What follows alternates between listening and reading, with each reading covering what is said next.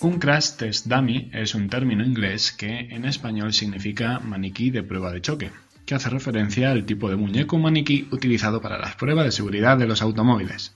No obstante, se suele utilizar para asignar algún tipo de explicación, ya sea un artículo, un vídeo, un libro, con la etiqueta de muy fácil. Es decir, cuando se dice que algo es para dummies, quiere decir que es para un principiante que no tiene ni la más remota idea del tema que va a abordar. Así encontramos, por ejemplo, artículos con títulos tan cachondos como Explicación de la estafa Madoff, eso sí, para dummies. Aparte de ese, como veremos a lo largo del programa, existen multitud de libros para principiantes.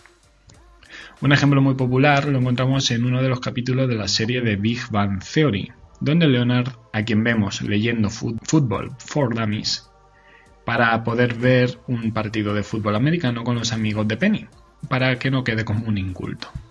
Lo más conocidos son los libros de idiomas para dummies, aquellos que nos ayudan a aprender inglés, francés, alemán, chino o cualquier otro tipo de idioma que queramos aprender. Aunque no son los únicos, ya que hay cientos de libros para iniciarse en todo tipo de temas costura, bolsa, astrofísica, economía, incluso sexo. En este programa vamos a hablar de esos libros para iniciarnos en diversos temas, en cómo los libros también nos pueden ayudar para empezar a zambullirnos en nuevos campos. Ya sabéis, esto es un nuevo programa de Leyendo hasta el amanecer. Comenzamos.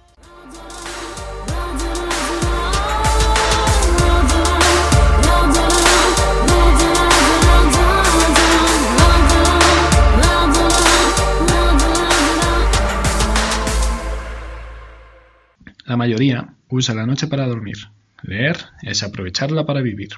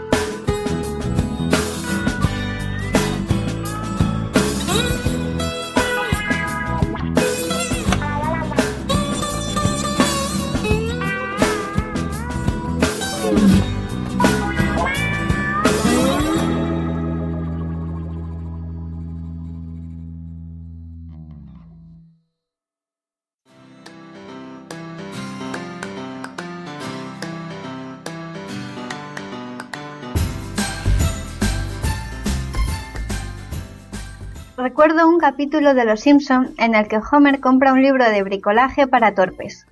La escena me pareció bastante divertida y un tanto absurda, pero lo que yo ignoraba es que esos libros existen. Son los archiconocidos manuales para dummies. Significa algo así como tonto, pero dicho de forma afectuosa. Parece que han proliferado en los últimos años, porque aunque tenemos algunos muy típicos para aprender idiomas o de cocina, también los hay de todos los temas imaginables. Esta colección de libros asciende a 1500 publicados. Para hablarnos de algunos de estos manuales, hoy tenemos aquí a todo un dummy, con perdón, que asegura que se los ha leído todos y que gracias a ellos se ha convertido, según sus propias palabras, en todo un erudito. Buenas noches y bienvenido a Leyenda hasta el amanecer. Hola, buenas noches. Bueno, lo primero que se me ocurre preguntarte es ¿Qué llevas a alguien a estudiar todos los libros para dummies? ¿Cuál era tu motivación? Entiendo que en un momento dado uno te pueda ayudar a mejorar un aspecto de tu vida, pero ¿de verdad es necesario leerse todos? Mm, yo soy un individuo de intelecto muy nervioso y yo siempre he sentido la necesidad imperiosa de aperturar mi mente, como de que se me respete por ser un hombre muy intelectual. Y un día que necesitaba yo freír un huevo y no tenía muy clara la, mecánica, el proceso a seguir, si se me entiende. Me bajé a la librería a buscar un libro de cocina sencillo, pero más sin embargo, todos eran como muy para expertos y yo no me enteraba de nada. Entonces vi uno que se llamaba Cocina para solteros dumíes y el cielo se me abrió, porque ahí lo explicaban todo muy bien. Entonces me puse a investigar y descubrí que había muchos de estos libros y claro, yo que soy de intelecto nervioso, vi que podría aprender y culturizarme mucho con ellos. ¿En serio te han ayudado de algo estos libros? Sí, sí, desde luego he recepcionado un conocimiento enormísimo de muchas cosas. Si quieres de hacerte una idea, hay uno de historia del arte para Dumíes que me enseñó mucho más que si me hubiese pegado el viajecito hasta el Museo del Prado. Fíjate que yo de pintura no sabía mucho y ahora te puedo explicar el cuadro de las meninas del famoso Vázquez como todo un doctorado en el asunto. Con ese libro también descubrí el, Guernica de Dalí, que era un tipo que pintaba cosas muy serias y muy realistas. Y, y, además un dato que tú no sabrás seguramente, porque no has leído este libro, ¿sabes que Picasso además de fabricar coches también pinta? Pues toda esa clase de datos son los que he aprendido, así de cultura en general. A mí estos libros me han ayudado mucho. Otro aspecto de mi vida que ha mejorado mucho es mi expresión de hablar, que ahora ya hablo yo con mucha erudición. ¿Podrías decirnos qué libro para Damis es el que más te ha impactado o, no sé, el que ha marcado un antes y un después en tu vida? Bueno, esa es una pregunta muy dificultada porque algunas han sido lecturas muy profundas, como por ejemplo Gatos para Dumíes. Algunas otras me han hecho rumiar sobre el verdadero sentido de la vida, sobre qué somos y de dónde venimos. Pero si tengo que coger un antes y un después, sin duda que me quedo con Gin Tonic para Dumíes. Lo aconsejo mucho. Ajá, esto. Sí, ya noto que tiene usted una manera muy peculiar de hablar. Suponemos que no solo habrá aprendido a expresarse en castellano, ¿verdad? Por ejemplo, su inglés debe de haber mejorado considerablemente con este tipo de libros. Oui, c'est moi. Mi inglés es perfectamente entendible como buenamente usted puede diluzar. No me hace falta ningún primer degré que lo corrobore. Mi entonación, gramática y sintaxis son impolutas. El otro día en la aldea hasta me dijeron que parecía que venía del norte de London. Ya entiendo. ¿En la aldea dice? Sí, sí, una minúscula aldea de la montaña entre la montaña de León. Somos pocos los lugareños que habitamos en el lugar, pero me han declarado como el sabio del pueblo. No es que yo sea el que diga que mi erudición sea suprema. Bueno, creo que estoy empezando a entenderlo todo un poco. Pocos habitantes, dice. ¿Me podría decir cuántos son en concreto?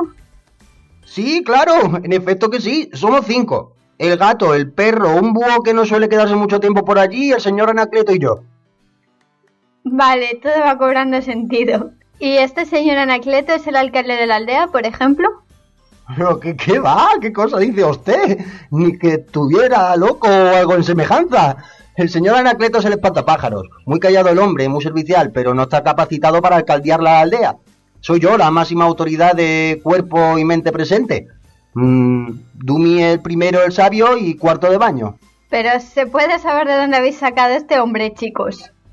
En fin, será mejor que vayamos dando por zanjada esta entrevista. Nadie se escapa de nuestro programa sin responder a nuestra pregunta estrella. ¿Qué libro le ha tenido usted leyendo hasta el amanecer? Esa es muy simplicista. Se, llama Dumie para Dumies. Lo he escrito yo mismo y en más de una vez me ha tenido despierto alguna que otra noche enterita, de principio a fin. Es, un manual para aprender a leer correctamente los libros para Dumies. Todo empieza en el primer capítulo en el que se cuenta que para empezar a leer un libro para Dummies uno tiene que abrir la portada y comenzar por la primera hoja. En el segundo capítulo, pues cuento a los leyentes que, se tienen que leer las palabras del primer capítulo del libro en cuestión de izquierda a derecha y sin dejarse ninguna sola letra. Y los siguientes capítulos son consejos de esta índole y así sucesivamente hasta el final. Un libro que recomiendo encarecidamente, que servirá de ayuda a una cuantía enorme de personas y que podéis encontrar en Amazon por unos miserables 200 urines. Un libro imprescindible, sí señora. Bueno, pues con esta recomendación seguimos con el programa.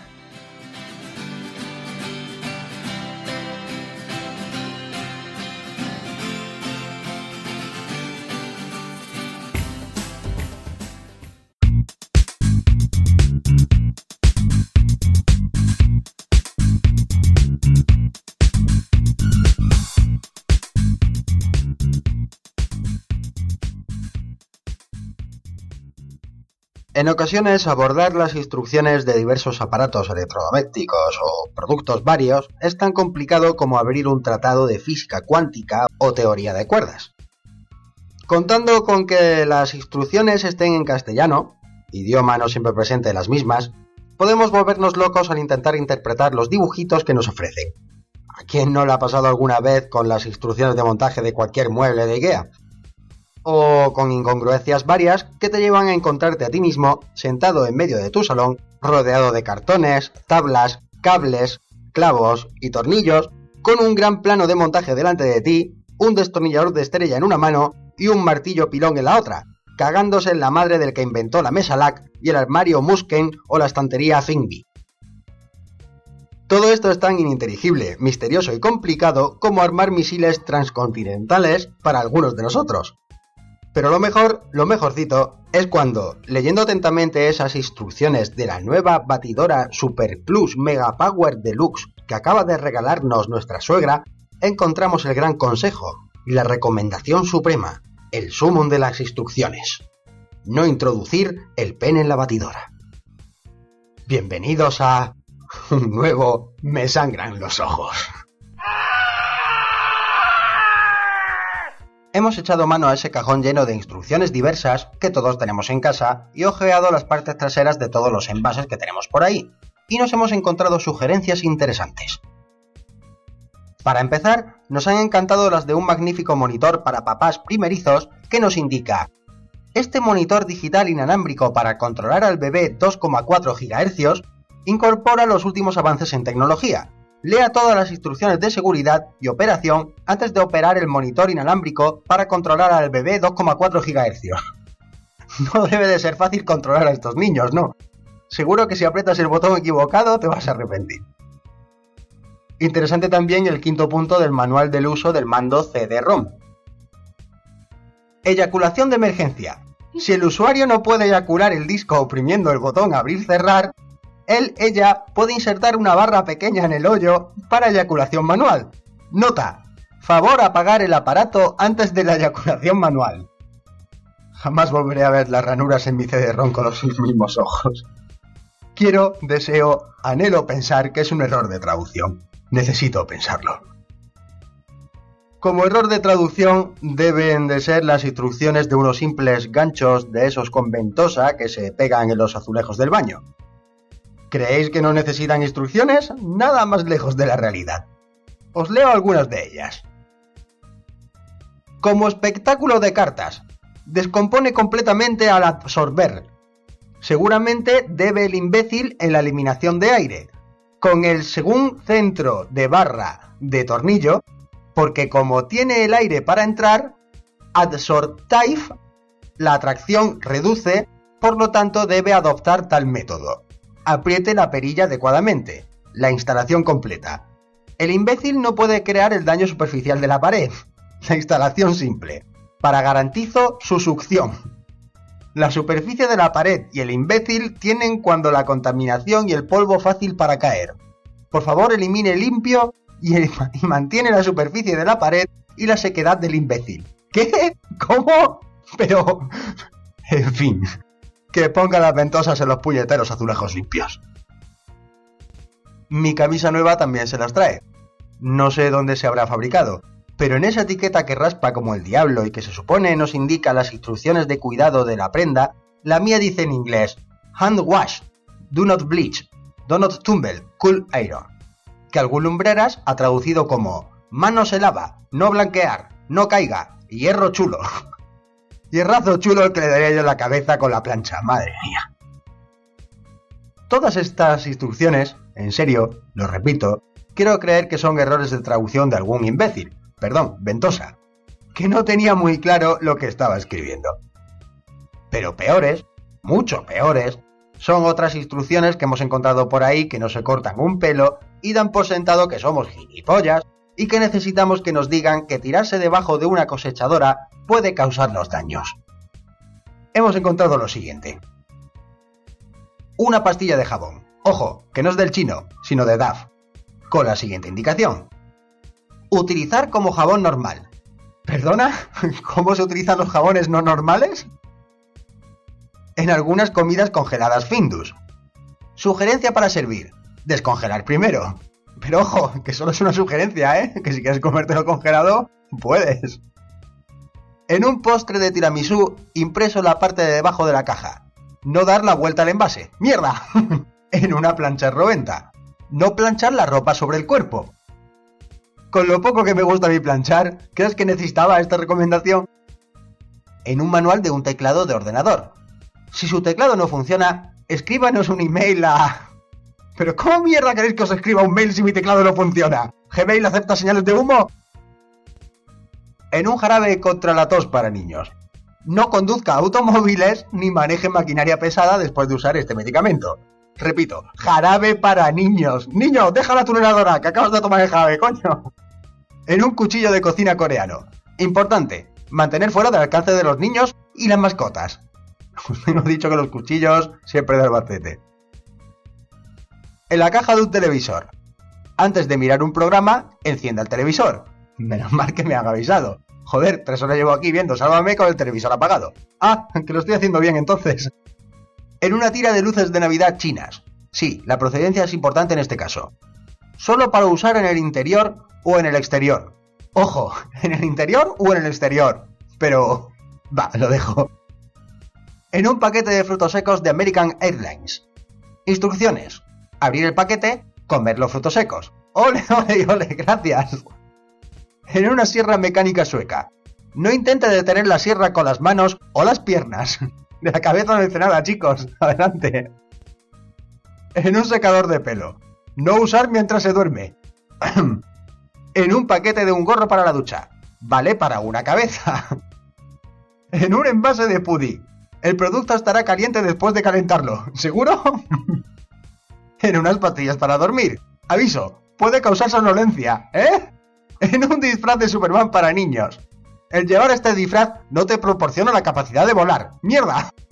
Nuestro preferido y el que ya os hemos contado. En una batidora. No introducir el pene en la batidora. Sublime, imprescindible. No sabemos muy bien en qué estarían pensando los redactores de estas instrucciones, pero hay una duda que nos corroe incansablemente. El fabricante ha considerado estas recomendaciones y advertencias tan importantes como para incluirlas en el manual de uso de estos aparatos y productos, es que alguien, previamente, les había preguntado o intentado. Pensadlo. Alguien no sabía usar la pastilla de jabón, cuántas cabezas caben en un gorro de una ducha, o que no es recomendable parar una sierra eléctrica con la pierna. Alguien intentó hacerlo. Decimos intentó porque no creemos que lo consiguiese, claro. Eh, chicos y chicas, montadores y montaderas de muebles de IKEA, usuarios de televisores apagadas, de paquetes de frutos secos, de cuchillos de cocinas coreanos, leedlas. Leed las instrucciones de montaje. Pueden ayudarnos a planchar vuestra camisa, evitar que dejéis a los niños conducir maquinaria pesada bajo los efectos de un jarabe, o salvar vuestro pene. El que avisa no es traidor. Recomendación. No tomar en serio este manual de instrucciones. Leer bajo estricta supervisión paterna. No utilizar el tenedor para sacar las pelosillas del ombligo. Todo uso fraudulento en el de este me sangra los ojos. No sé qué eximidades y responsabilidades alguna.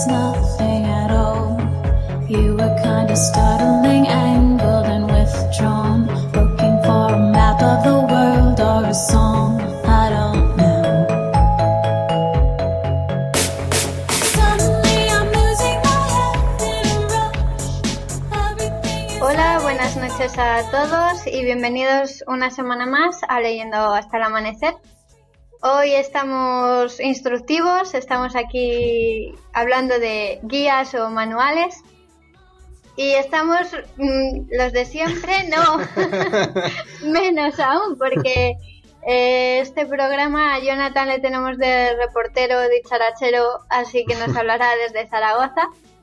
Y aquí en cuerpo presente, que me la quedado eso. no he muerto, no, no, estoy vivo. Aquí físicamente estamos Dani, buenas noches. Buenas noches. ¿Qué tal? ¿Bien? Bien, sí. Y yo que soy Cristina. Voy a empezar hablando yo de una un manual muy interesante que es una guía para la vida. Hay manuales pues que sirven para aprender a cocinar o para tener más éxito profesional o para convertirte pues en un rompecorazones. Pero yo voy a hablaros de este que es mucho más completo, que bueno, tiene como objetivo ayudar al lector a mejorar en todos los ámbitos de su vida y como os digo es la guía para la vida escrita por Bart Simpson. Debo aclarar que es un libro más enfocado a un público juvenil, pero la verdad es que por la por la picardía y la desfachatez que, emana, recomiendo leerlo, porque aunque sus enseñanzas sean cuestionables, desde luego te echas unas buenas risas. En, en la contraportada, él te dice que con esta guía, pues aprenderás literalmente las descarnadas verdades de la vida de la mano del tío que lo ha visto todo, lo ha oído todo, lo ha hecho todo y que lo niega todo. A ver, el libro tiene varios capítulos, no voy a citarlos todos, pero bueno, para que veáis algunas de las áreas de vuestra vida que pueden beneficiarse de sus consejos, entre comillas, pues tenéis la escuela, ya os digo que es un libro más, más juvenil, mm. arte y cultura, trabajo y dinero, lenguaje y comunicación, el sexo, psicología, arte, bueno, hay de todo.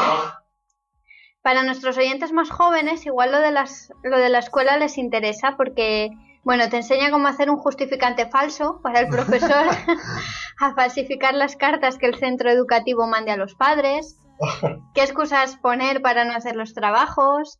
Eh, por ejemplo, en caso de recuerdo de que te manden a hacer un, un comentario de texto, pues te explica cómo hacerlo y uno de sus consejos es que hagas un comentario de texto de un libro que no existe.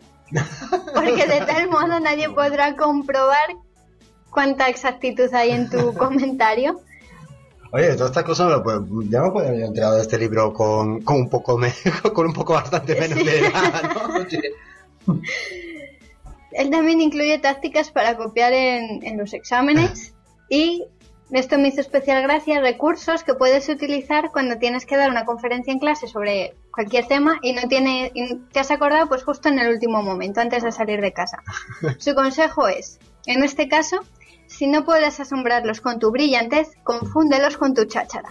Muy bien. Vamos, que pilles lo primero que tengas a mano y te enrolles.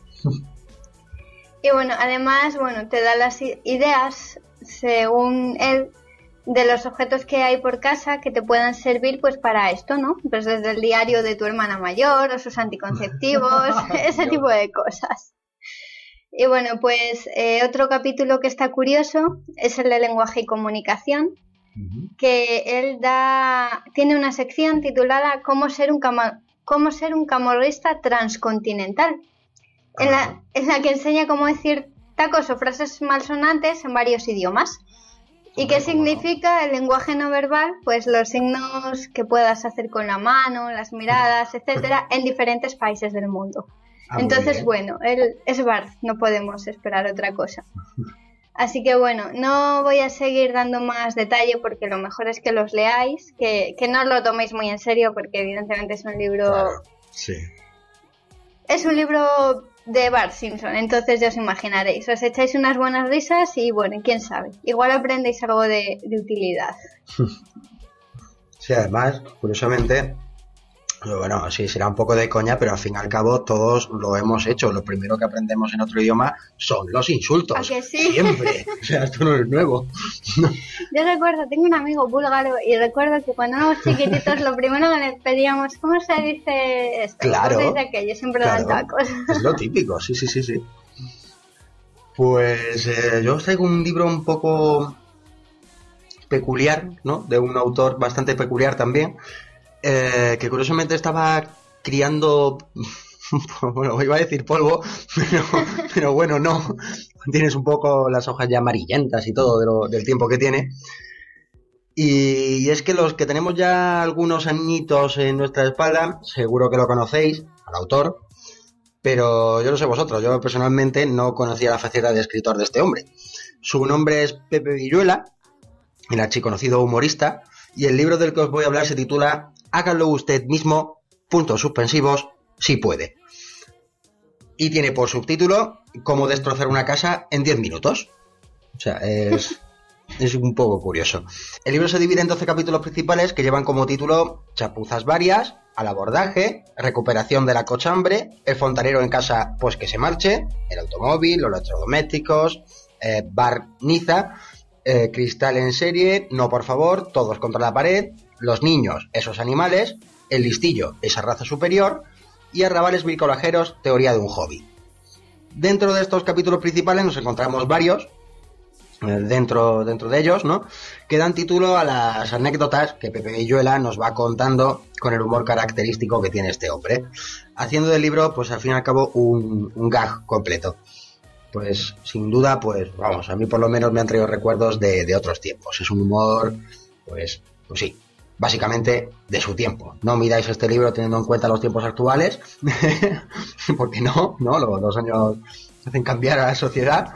Y Bueno. recordad que fue publicado en 1990. O sea, Bueno, oye, igual así la gente siente un poco de añoranza y Sí, sí, sí, por eso es curioso. su juventud. Sí, sí, es recomendable leerlo por eso, precisamente, porque te trae ahí recuerdos, es curioso, sí. Eh, entre otras cosas, nos intentará enseñar a cómo so- sorprender a, a nuestra suegra colgando unas cortinas, cómo utilizar el bricolaje como arma de seducción ante la vecina, qué es el bricolaje de emergencia, y bueno, digo que intenta, porque como buen humorista todo le sale como el culo, al final, por supuesto, y, y siempre pues acaba fastidiando lo, lo que intenta hacer. Es un libro gracioso, ¿no? Con sabor a otros tiempos, como he dicho, digno de echar un vistazo en un rato de estos en los que uno, pues oye, no tiene mucho que hacer, le apetece leer algo ligero, etcétera, etcétera. ¿Se aprende algo con este libro? Por supuesto, claro que sí. Que nos dejemos de chapuzas, que para algo están los profesionales, y que si vas a intentar arreglar algo por ti mismo en una casa, asegúrate muy bien de lo que estás haciendo. Porque si no, posiblemente al final tendrás que llamar al profesional o gastarte el doble como mínimo en reparar los desperfectos que hayas ocasionado.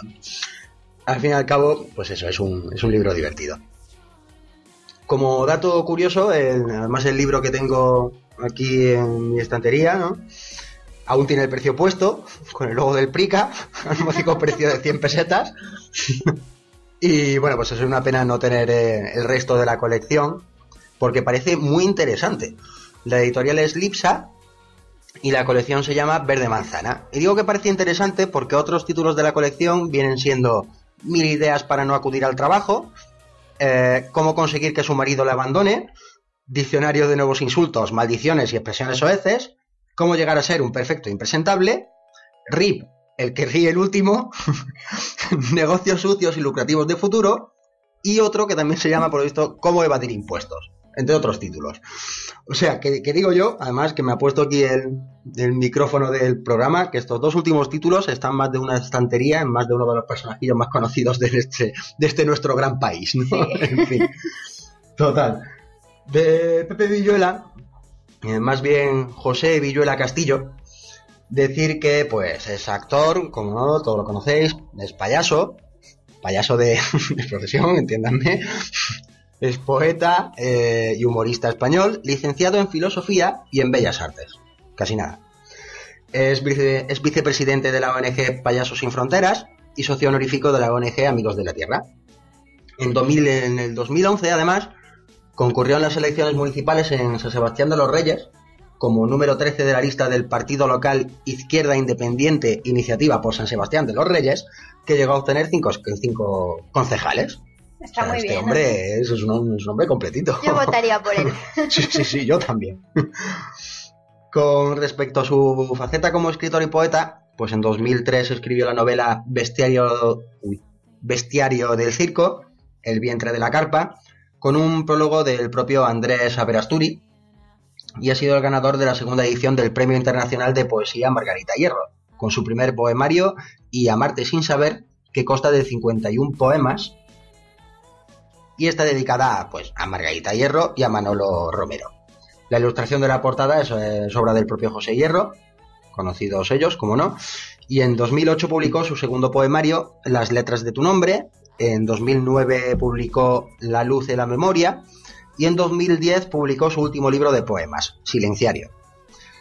Además, entre estas obras, pues también podemos encontrar otros libros de humor, así que podemos decir que sin duda que Pepe Villora pues es un tío muy polifacético, vamos, del que merece la pena pues dejarse sorprender. Echarle un vistazo a alguna de sus obras, pues porque oye, merece la pena, es, es curioso. No conocía yo la faceta de este hombre realmente. Yo tampoco sabía que, era escritor. Yo le conocía pues como Filemón de las películas. Sí, sí, claro, claro, también. Dani y yo hemos escogido unos manuales que, se tiran más para el humor, que os vais a, a lo mejor os vais a reír más que aprender con ellos. Pero bueno, yo creo que, que, Jonathan sí que nos ha cogido algo un poquito más serio y, nos lo va a contar él. Jonathan, no puede ser. de romano, seguro, algo de Roma. Pasamos a Jonathan, que está en Zaragoza. ¿Qué tal? ¿Cómo andas? Hola desde Zaragoza. Recojo la conexión de nuestros estudios centrales en Madrid. Bueno, desde la letra enroscada. Como dice Chris, yo voy a centrarme en los libros para dummies, eh, que son aquellos que se han hecho tan famosos y que se han convertido en una colección ineludible para cualquier principiante. Para Dummies es una serie de libros de aprendizaje que tienen como objeto presentar guías sencillas para lectores nuevos en diversos temas. A pesar del título, el editor quiere aclarar que los libros no son literalmente para tontos, como normalmente como popularmente se ha podido entender, sino para inexpertos o principiantes en una materia. A la fecha, hasta la fecha han sido publicados más de 1500 libros para la misa, así que imaginaos lo importante de estas tiradas. La serie ha sido un éxito mundial con ediciones en numerosos idiomas. Estos libros son un, un ejemplo de franquicia de medios, es decir, normalmente tienen una cubierta amarilla. Ah, eh, todos, yo supongo que todos lo habremos visto. Normalmente tienen una cubierta amarilla y negra con una caricatura de cabeza triangular conocida como Señor Dami. Y un logo informal con apariencia de estar escrito a mano por un niño. La prosa es eh, simple y directa, evidentemente para que todos los principiantes lo podamos entender. Casi todos los libros para dummies están organizados en secciones llamadas partes, que son grupos de capítulos relacionados entre sí. Casi todas las partes están precedidos por dibujos de una caricatura eh, que toma alguna parte del tema que se va a discutir. Eh, además de esto, normalmente eh, todos los capítulos suelen tener una serie de iconos para avisar de las partes importantes o para hacer que el lector se fije, se fije o retenga lo que se dice en esa parte. puede aparecer la cabeza del señor Bami, o, una, una, o una diana, también recuerdo que aparece, o por ejemplo en el de astronomía aparece un telescopio. Entonces cada uno, cada tipo de libro puede aparecer eh, caracterizado por un tipo de icono. Otra constante en los libros para dummies son los decálogos, es decir, una sección al final del libro en la que se publican listas de 10 elementos. Normalmente son fuente de referencia para continuar los estudios y a veces se incluyen eh, divertidos datos informativos que no encajan en otras partes del texto. Son los famosos tips. La serie para Dummies comenzó en 1991 con el texto de informática DOS 2 for Dummies, escrito por Dan Gookin y publicado por EDG Books. El concepto nació con Michael Mac McCarthy, quien tuvo la idea durante una discusión con su tío, quien le sugirió un libro con suficiente información para los principiantes, que en, eh, que en inglés son denominados así, dummies. El libro se volvió popular debido a lo radical de los materiales para principiantes en dos. Aunque inicialmente la serie se enfocaba en software y tecnología, se ha ramificado a temas de interés general. La serie es ahora publicada en, inglés por la editorial John Will, and Sons, empresa que adquirió a principios del año 2001 la editorial Hungry Means, nombre que adoptó EDG Books desde el año 2000. Así haciendo un poco de historia de, de estos libros for dummies. Desde 2010 el grupo Planeta publica la colección para dummies en español, tanto en España como en América Latina. Bueno, voy a hacer tres pequeñas eh, reseñas de tres for que me han parecido curiosos. Uno de los típicos, uno de los de idiomas, que es el de inglés. Otro más científicos, para que no se diga, que es uno de astronomía. Y por último, uno muy curioso e interesantísimo sobre cómo hablar en público. Primero es del que voy a empezar a hablar es del de inglés, que nos va a centrar, que nos va a indicar que aprender los fundamentos de un, lenguaje es como abrir las puertas a la oportunidad y a la aventura. Se nos plantea así el libro.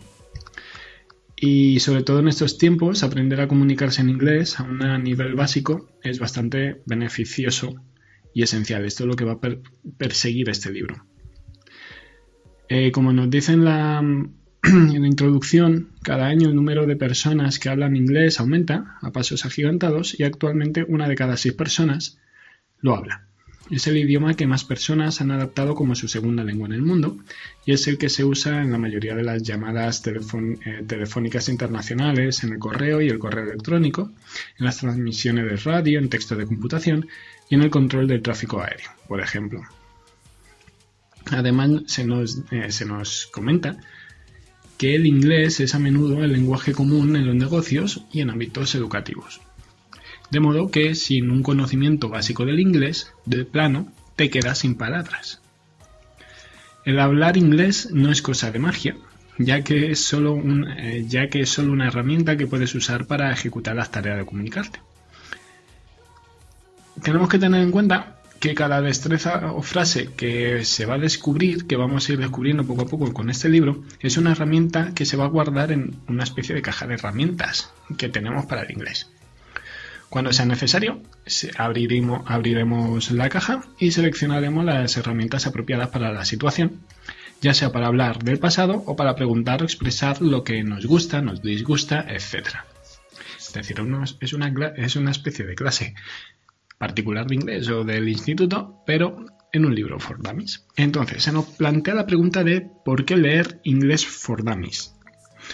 Puedes imaginarte viajando, viviendo o trabajando en un país de habla inglesa y conversando cómodamente con sus habitantes. ¿El hablar inglés es una de tus metas o es un pasatiempo, un requisito para un nuevo trabajo?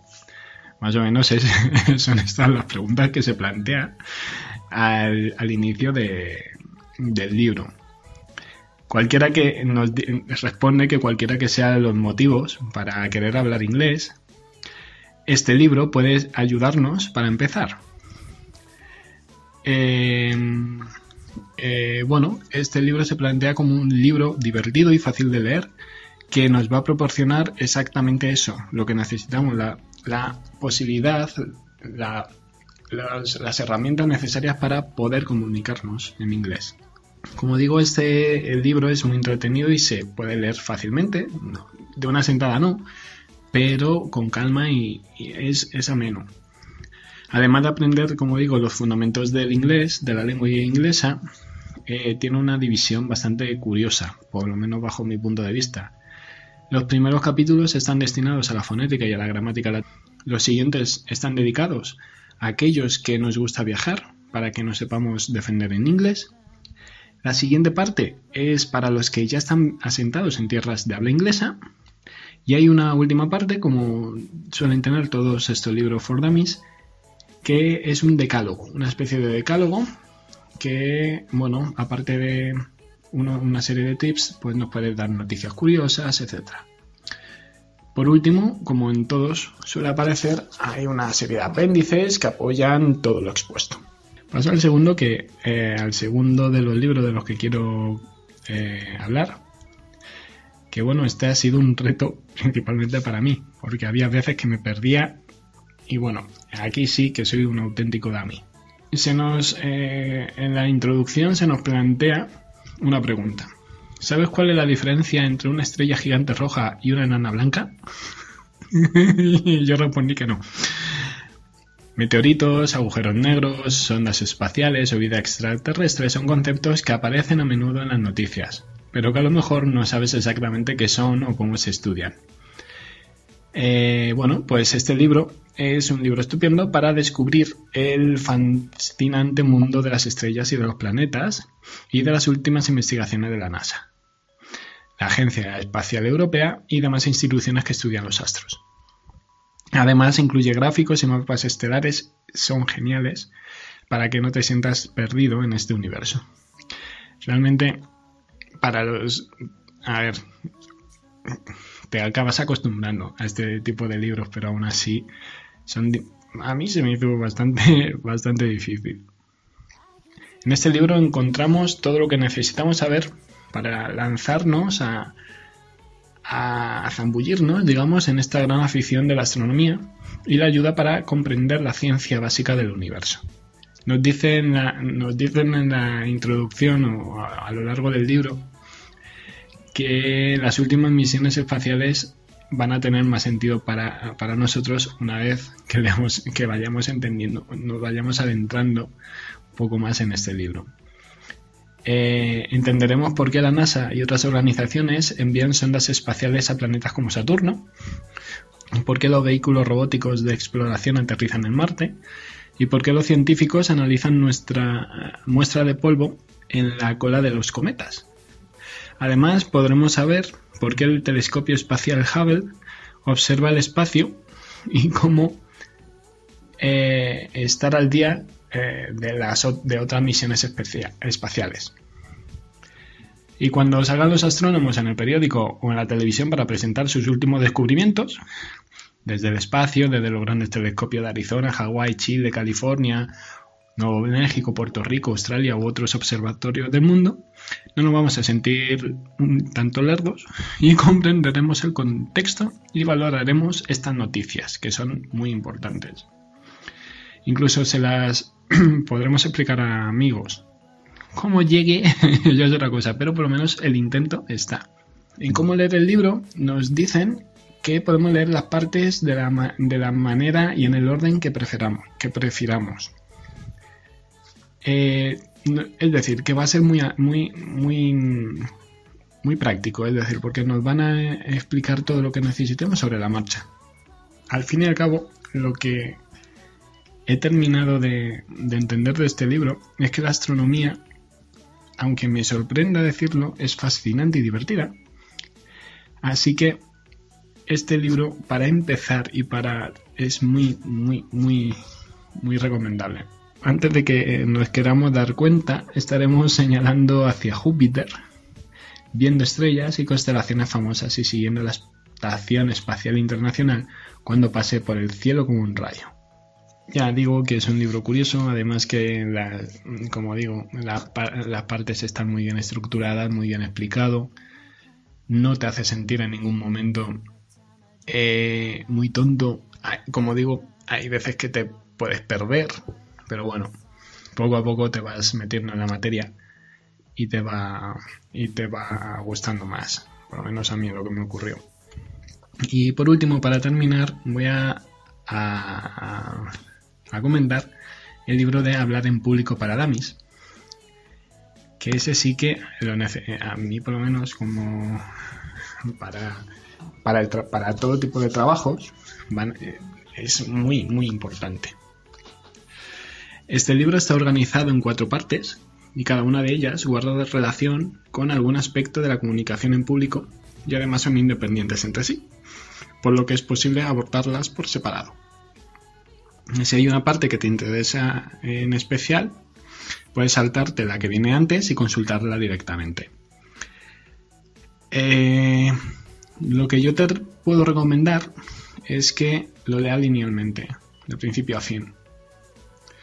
Porque yo creo que los conceptos van a quedar mucho más claros. Y, luego, aunque la estructura sea libre y puedas saltarte tal, pero es mejor leértelo de, de parte primera a parte cuarta, porque no sé, a mí por lo menos los conceptos me quedaron más claros y la fundamentación está bien. La parte primera son los fundamentos de la comunicación. En esta parte se analizan los elementos fundamentales de la comunicación en público, desde la forma de desarrollar un mensaje potente hasta el análisis de las claves que te van a permitir entender mejor las, expectativas de la audiencia. Eh, también nos va a explicar cómo sacar el máximo partido al lenguaje no verbal y a la propia voz. Algo que este, este, este mm, capítulo para mí es fundamental, porque yo suelo hablar muy bajo y en las grabaciones muchas veces me, me dan pescozones. Pero, eh, como digo, muchos consejos de este, de este tipo de, en esta parte. Finalizaremos, se finaliza con el análisis del entorno en el que se tiene lugar, en el que tiene lugar la comunicación y con un repaso del material de refuerzo que, se, que nos puede ayudar en una presentación del público.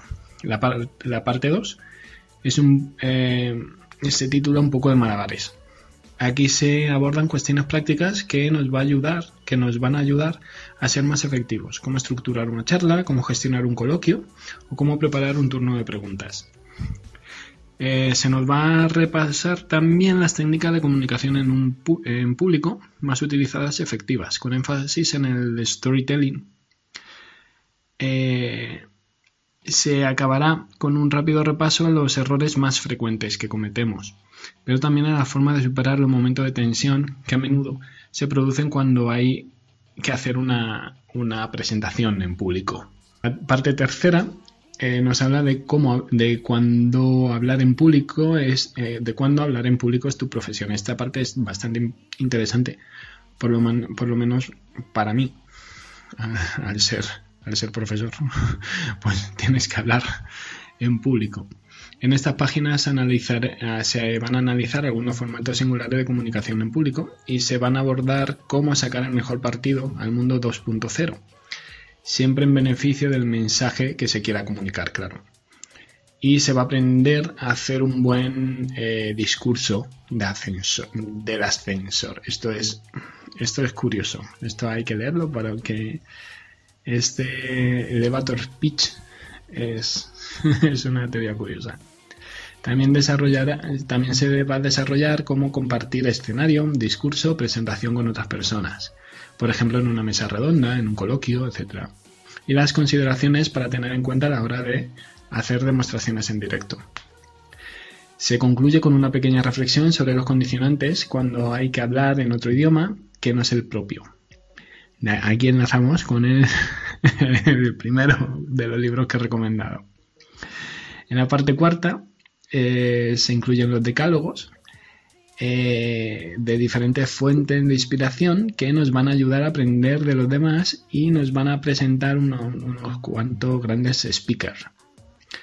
Eh, nos van a explicar las razones por las que lo son y se incluirán enlaces a vídeos que así lo demuestran. Eh, es interesante esta parte porque siempre hay una oportunidad para aprender de los mejores y dejar que nos inspiren. Por último, eh, bueno, hay un, listado de nombres, un listado de nombres, un listado nomástico, un índice nomástico. Y cuando ha sido posible, el autor nos ha añadido al lado de cada nombre su cuenta de Twitter para que si queremos tengamos la posibilidad de seguir un poco más y de conocer a esa persona. Como digo, es una, son tres, una pequeña muestra de, los tipos de libros for dummies que hay. Como digo, hay, eh, hay libros para. Hay libros de. Bueno, hay libros de todo. Únicamente que he querido destacar estos porque me han parecido muy, muy muy representantes de cada, de cada uno. Pero como digo, podéis entrar en la página de Planeta de los Libros, que es la, la, editorial que lo lleva.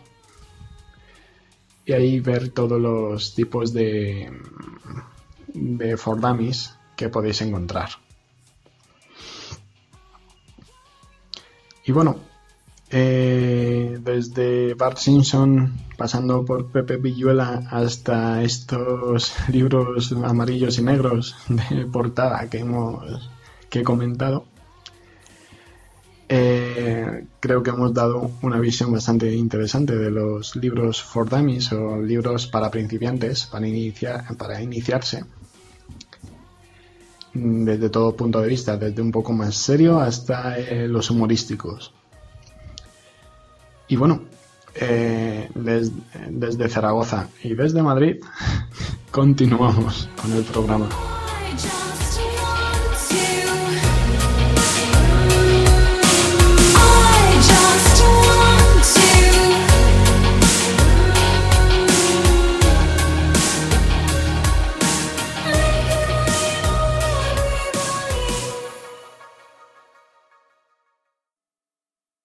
Alea Jactaest es el relato de esta semana y viene de la mano de Daniel G. Domínguez. Que lo disfrutéis.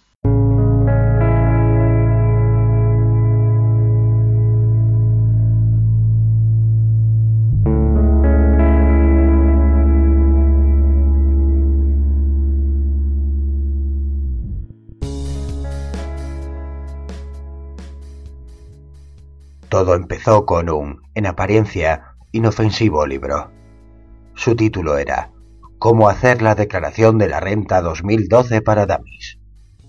Sí, ya sé lo que estáis pensando, que si es muy fácil hacerla, que solo es pedir el borrador y comprobar si está correcto, etc. Pues, ¿qué queréis que os diga? A mí los impuestos me dan mucho, pero que mucho miedo. Entre eso y que siempre fui de letras. Total, la cuestión es que cuando hice una búsqueda en el navegador de Internet para intentar conseguir ayuda, salió como primer resultado el maravilloso libro. La presentación de la renta fue todo un éxito. Conseguí que me devolviese 23,13 euros. ¿Sacarán todos los años una nueva edición para cada declaración? Recuerdo que pensé en cuanto tuve el libro entre mis manos. Qué inocente era entonces. No pude imaginar ni siquiera de cerca todo lo que me esperaba por delante. Si hubiese sabido por aquel entonces el futuro que me iba a abrir aquel maldito ejemplar, mi actual presente hubiera dejado que el jodido Estado me robase hasta el último céntimo. Debido al resultado de la lectura de mi primer libro para Damis, podéis llegar a imaginar qué es lo que sucedió a continuación. Me hice completamente adicto a los libros para Damis. Era un yonki, un dummy yonki, un tonto lava, un imbécil, no pasaba un solo día en el que no cayesen un par de libros del estilo, para alegría de la editorial que tenía los derechos y para pena de mi cuenta bancaria. Seguro que estáis pensando que esos libros no deben ser muy caros. Eh, no, no lo son, pero ¿sabéis cuántos libros para dummies existen en el mercado? Os invito a que hagáis una búsqueda en vuestro navegador. Y para colmo soy un mileurista más de este país, Demos gracias al bipartidismo, alabado sea. Así que cualquier gasto que se salga del alquiler del piso, de llenar la nevera, pagar los impuestos, la gasolina o el transporte y las facturas varias, supone un grave deterioro del poder adquisitivo individual. Pedí un préstamo a Cofidis para seguir comprando más libros. Llamadme como queráis. Merezco todos y cada uno de vuestros insultos. La cuestión es que me fui haciendo un experto en diferentes temas gracias a aquellos libros. Primero en inglés, después en gramática inglesa, para más tarde pasar a las matemáticas aplicadas. Mi mente no daba crédito ante tal fuente de sabiduría al alcance de cualquiera. Enseguida supe que estaba destinado a grandes hazañas. Solo tenía que seguir leyendo aquellos libros Fort Dummies. Todos los que existiesen en el mundo. El bombazo llegó cuando adquirí el ejemplar de Bolsa para Dummies. Mi sueldo mileurista pasó a ser diez mil eurista. Solo con pasar unas tres horas al día, de lunes a viernes, comprando y vendiendo acciones.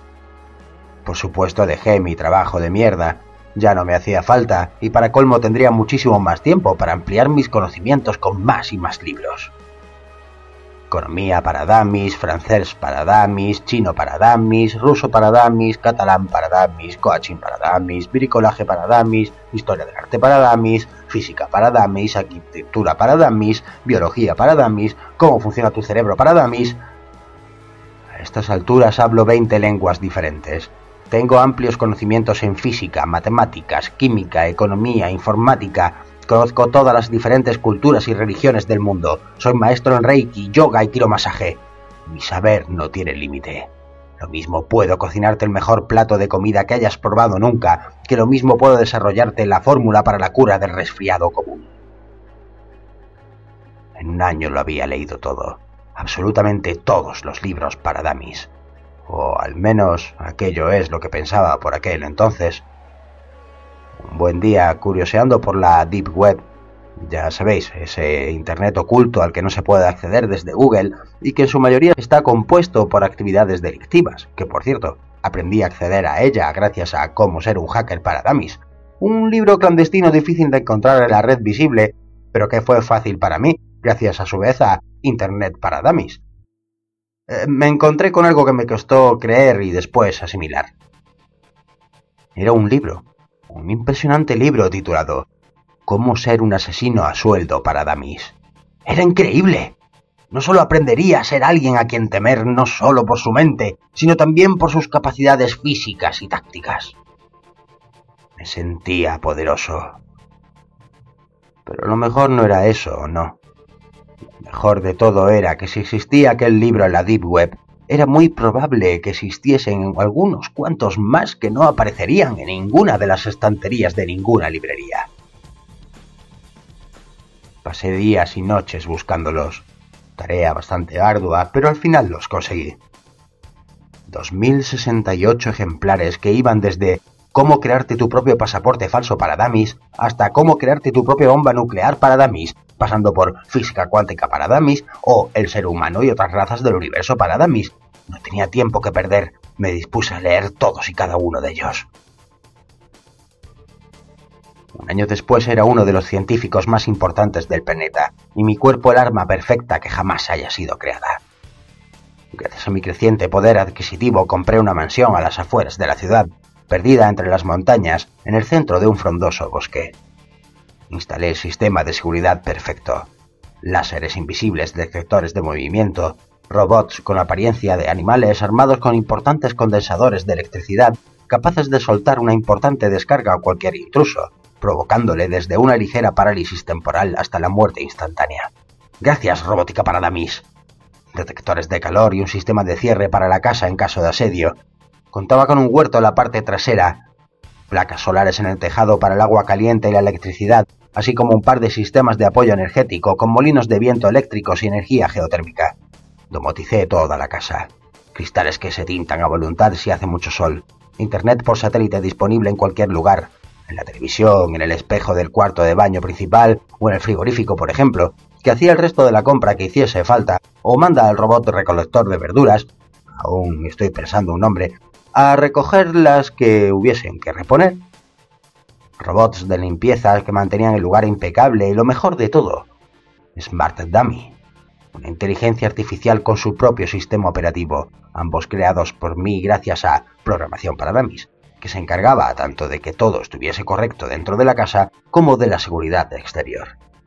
El lugar también contaba con un sistema de recogida de agua de lluvia y su posterior tratamiento para que fuese apta para consumo humano, además de tener acceso a un lago subterráneo. Entre este lago y el sótano de la casa, mandé a construir una nueva planta, con una extensión considerable de terreno que alberga invernaderos en los que son reproducidas a la perfección las condiciones necesarias para el cultivo de determinados alimentos. Todo esto hacía del lugar una fortaleza impugnable y autosuficiente. Pero la parte que más disfruté diseñando y posteriormente equipando fue el laboratorio. Tenía todo lo necesario para crear cualquier cosa y descubrir otras con las que los científicos de pie de calle aún sueñan. Volví a leer física cuántica, astronomía, física y química y ciencia para dummies. Estaba dispuesto a encontrar la respuesta a la gran pregunta. ¿Existe vida después de la muerte? Inevitablemente otra más vino a mi cabeza. ¿Existe vida inteligente en alguna otra parte del universo? Y así vinieron muchas otras más, imposibles de responder si me hubiesen preguntado unos años atrás, pero ahora todo es diferente. Poseo el conocimiento, solo necesito las pruebas. Comencé a construir lo que sería mi trabajo definitivo, mi legado a la humanidad, mi ópera prima, el colisionador de partículas más grande e importante de los pocos que existen, podría decir que las obras fueron difíciles, pero estaría mintiendo. Los robots de trabajo eran más que eficientes, y debido a que conseguí que la alimentación de sus circuitos fuese mediante una pequeña batería nuclear, no descansaban día o noche. Había programado bien a Smart Dummy, ella era la que dirigía las obras con una perfección asombrosa. En aproximadamente unos seis meses todo estaba listo. encontraba completamente nervioso, como nunca antes lo había estado. No era para menos. Gracias al nuevo colisionador podría reproducir a pequeña escala el famosísimo Big Bang. Y algo así no se veía todos los días. Calculé que solo tardaría unos tres segundos en pulsar el botón de inicio. Podría haberle ordenado a Smartdummy que iniciase la prueba, pero instalé un botón específico para poder apretar algo físico. Necesitaba que algo me uniese con el mundo terrenal ante un evento tan importante y ya no habría marcha atrás. El futuro de la humanidad cambiaría en ese periodo de tiempo tan absurdo. Tres segundos. Alguien llamó al timbre de la puerta interrumpiendo mi cadena de pensamientos. Pero, ¿cómo era posible? Nadie sabía que estaba allí y las obras del colisionador, aunque ocupaba toda la base de la montaña en la que vivía, fue silenciosa y bajo tierra. Fui hasta la entrada principal, ordenando a Smartdummy que estuviese alerta y que si fuese necesario, iniciase el protocolo de emergencia número 666. Os podría indicar qué procedimiento sigue dicho protocolo, pero os ahorraré tiempo resumiéndolo en un salvar a toda costa el culo del creador. O sea, yo, costase lo que costase, incluida la eliminación de cualquier ser humano que se cruzase en el camino. Abrí la puerta en parte curioso, parte temeroso. No es que sea un cobarde, simplemente aprecio mi vida lo suficiente como para no querer perderla. Allí de pie había un hombre trajeado, con la misma cara de asombro que yo y con un sobre en una mano y un paquete en otra. ¿Luis García Rivada? Eh, sí, soy yo. Mm, verá, tengo una carta para usted. ¿Podría proporcionarme algún documento de identidad, por favor? una carta para mí y se puede saber de dónde viene. Ya me gustaría, señor, pero... Mm, verá, es todo demasiado extraño. Esta mañana cuando cogí la carta para traerla no tenía ninguna esperanza de encontrar una casa aquí arriba, y ni mucho menos al señor Luis García Rivada en ella. Eh, ¿Tan pocas ganas de trabajar tiene? Bueno, el caso es que no hay nadie que sepa que vivo aquí por lo que esa carta debe ser algún tipo de error. ¿De verdad piensa que puede existir algún Luis García Rivada más en este jodido monte? Venga ya. Hace 25 años alguien dejó una suma muy importante de dinero para que se le entregase esta carta, en este día, justo en este preciso instante. Ese alguien, además de dejar las coordenadas exactas de su casa, dejó también una caja e instrucciones. Según el funcionario que recepcionó el envío, el extraño viajero le dijo que usted rechazaría el paquete en primera instancia, pero que entonces es cuando tenemos que ofrecerle la carta e insistir en que la leyese. Pues, hala, aquí la tiene. El cartero me la entregó a la vez que me dirigía una mirada fulminante, no dándome otra opción que abrirla. Recuerdo que pensé que todo aquello era absurdo, hasta que vi la letra con aquella perfecta caligrafía. Gracias, caligrafía para Damis, impresa en el papel. Aquella letra era la mía. Le miré estupefacto intentando comprender. Él me hizo un gesto con la cabeza indicándome que leyese. Y leí. No daba crédito a las palabras que iban resonando en mi propia cabeza, pero sin embargo hubo algo que hizo que creyese cada una de las palabras. Terminar había una postdata. Los de correos han hecho un buen trabajo y sabes tan bien como yo que el chaval ha tenido mucha paciencia. Daré los 411,84 euros que tienes en tus bolsillos, concretamente en el tercero derecho y en el delantero izquierdo. Vamos, cuéntalo. Es la primera prueba que necesitas. Ahora coge el paquete y deja al chico que se marche, y no te preocupes por darle esos euros. Es una menucia para ti. Además, el dinero ya no importa. Introduje las manos en los bolsillos que la carta indicaba y saqué cada billete y moneda que había asegurándome muy bien de que no quedaba nada más. La cantidad era exacta la que mencionaba la carta. Le di el dinero al chaval que me miró con la boca abierta. Esto es por haber guardado la carta durante tanto tiempo y por haberte tomado las molestias de haber venido hasta aquí. Son unos 411,84 euros, ¿verdad? El antiguo funcionario lo dejó por escrito como motivación para venir a entregarte el paquete. El chico cogió el dinero y se marchó sin cerrar la boca, abierta en una mueca de sorpresa que no desaparecía y posiblemente tardaría todavía mucho en hacerlo. Yo caminé hacia el interior de la casa sin ni siquiera cerrar la puerta. Abrí el paquete. Dentro había un libro envuelto en papel de estraza y una nueva carta. Y ahí, justo ahí, fue cuando todo mi mundo se fue a la mierda. No voy a transcribiros cada letra.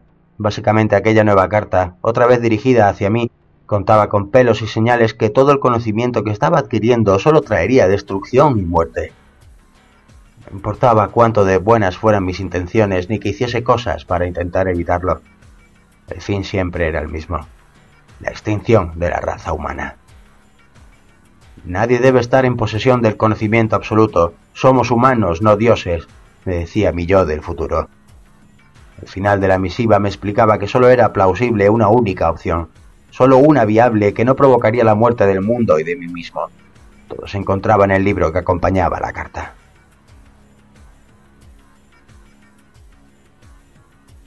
Lo abrí desesperado, deseando saber qué conocimiento había impreso en sus hojas. Al rascar el papel de estraza, el título quedó visible. ¿Cómo crear tu propia máquina del tiempo para Damis? rezaba. Continué leyendo el último párrafo. En él, mi yo explicaba que en un futuro cercano conseguiría crearla, pero no tendría tiempo de conseguir que no solo pudiese enviar materiales, sino un humano al pasado, que antes todo desaparecería por mi culpa. Por lo visto utilizó toda la energía que le quedaba generada por el colisionador antes de que abriese un agujero negro y se tragase al planeta por completo para enviar el paquete al pasado.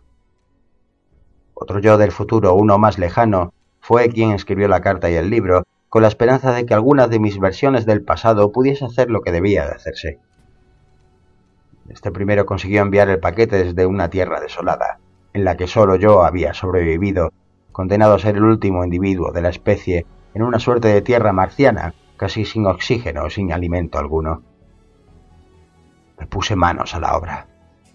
Tuve la máquina lista para el transporte humano en el tiempo en tan solo seis meses. Me vestí para la ocasión con ropa especial para aquel tipo de misión y metí en un maletín todo lo que necesitaba. Una vez en el interior de la esfera temporal introduje la fecha 16 de mayo de 1990, día en el que estaba fechada la segunda carta. Antes de nada quería comprobar quién fue el hombre que entregó el paquete en correos, aunque ya tenía una ligera sospecha de quién era. Tras un ligero cosquilleo y una profunda sensación de levitación, allí me encontraba delante del edificio, cuando la llegada de una persona confirmó mis sospechas. Era otra versión mía venida desde el futuro y estaba vestido de una forma muy parecida a cómo iba vestido yo mismo en ese momento. Esperé a que saliese y lo seguí. Entró en un estrecho callejón y tras unos pasos se derrumbó. Corrí en mi ayuda y me sostuve entre mis brazos. Eh, estás aquí. He conseguido que vinieses. Tienes que hacerlo o todo estará perdido. Lo sé. Descansa. Tu misión ya ha terminado. Pero ¿por qué? ¿Por qué te estás muriendo? No tenía tiempo de realizar los cálculos para la supervivencia al viaje en el tiempo. Mi, nuestra vacuna contra la gripe desencadenó una epidemia mortal a nivel mundial. Tenía que conseguir que el jodido paquete te nos llegase. Y lo hizo, lo hizo. Deja que termine lo que hemos empezado. No nos fallaré. Y mi yo del futuro soltó su último respiro. Cogí un avión esa misma tarde hacia mi destino. Todo lo que llevaba en el maletín pasó por los controles sin levantar ninguna sospecha, gracias al polímero especial con el que lo fabriqué. Eran las diez de la noche y allí me encontraba, en el exterior de la casa de Michael McMcCarthy. En unos minutos empezará una discusión con su tío, y éste le sugerirá un libro con suficiente información para los principiantes acabaría dándole la idea del primer libro para Damis. Me situé en la cima de la colina más cercana y abrí el maletín. Monté cada una de las piezas del fusil de francotirador de cerámica que yo mismo fabriqué. Recordé uno de los libros que encontré en el mercado negro, Cómo ser el perfecto francotirador para Damis. Introduje un cartucho en la recámara y eché la palanca de montar hacia adelante. Observé que el viento no soplaba, por lo que el proyectil no se desviaría ni lo más mínimo. Calculé la distancia unos 800 metros. Elevé el fusil los grados precisos y apunté a la cabeza del tío de Mac. Relajé mi respiración hasta tener las pulsaciones al mínimo y aguanté la respiración. Estaba preparado para el tiro perfecto. Michael McCarthy entró en el salón. Alea y acta est. El estruendo cruzó la noche. Todo lo que yo era había dejado de ser. Siempre pensé que sería como en las películas, que yo desaparecería cual fantasma en un instante al corregirse la línea temporal. Sin libros para Damis, mi propia persona, tal y como soy ahora, desaparecía para siempre. Pero no. Partes de mí se fueron desprendiendo, convirtiéndose en polvo, polvo que se lleva el viento transformándose en energía, energía convertida en polvo de estrellas que viaja por el universo. Ya han pasado días desde que cambié el futuro y aún sigo aquí, vagando de un lugar a otro, condenado a desaparecer dolorosamente. El universo y el tiempo, al parecer, es como la naturaleza de nuestro propio planeta. Gaia siempre se corrige a sí misma, pero con mucha paciencia. No entiende las prisas del ser humano.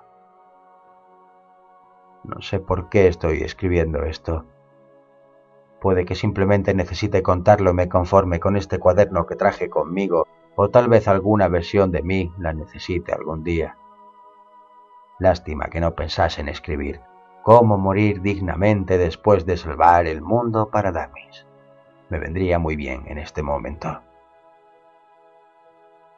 Al fin y al cabo solo siento tristeza, pero no por mí, sino por mi yo del presente, un simple crío. Ese pobre individuo ignorante como el resto de los humanos, que nunca sabrá que un día fue la persona más inteligente que jamás haya existido sobre la faz de la Tierra, viviendo para siempre en la mediocridad. Tal vez sea mejor así, por el bien de todos. Adiós, mundo tonto. Se despide atentamente el Master Dami.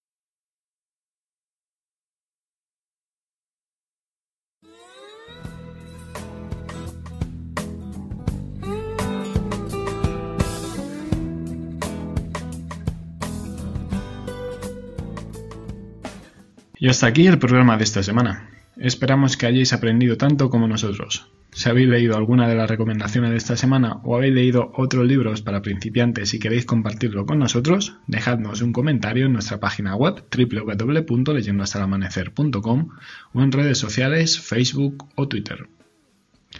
Como no, nuestra frase final para este programa no puede ser otra. Making everything easier. Esto es, haciendo todo más fácil lema de la colección de libros para Damis. Creo que el astro solar ya está rayando el horizonte con sus rayos. Venga que sí, buenos días.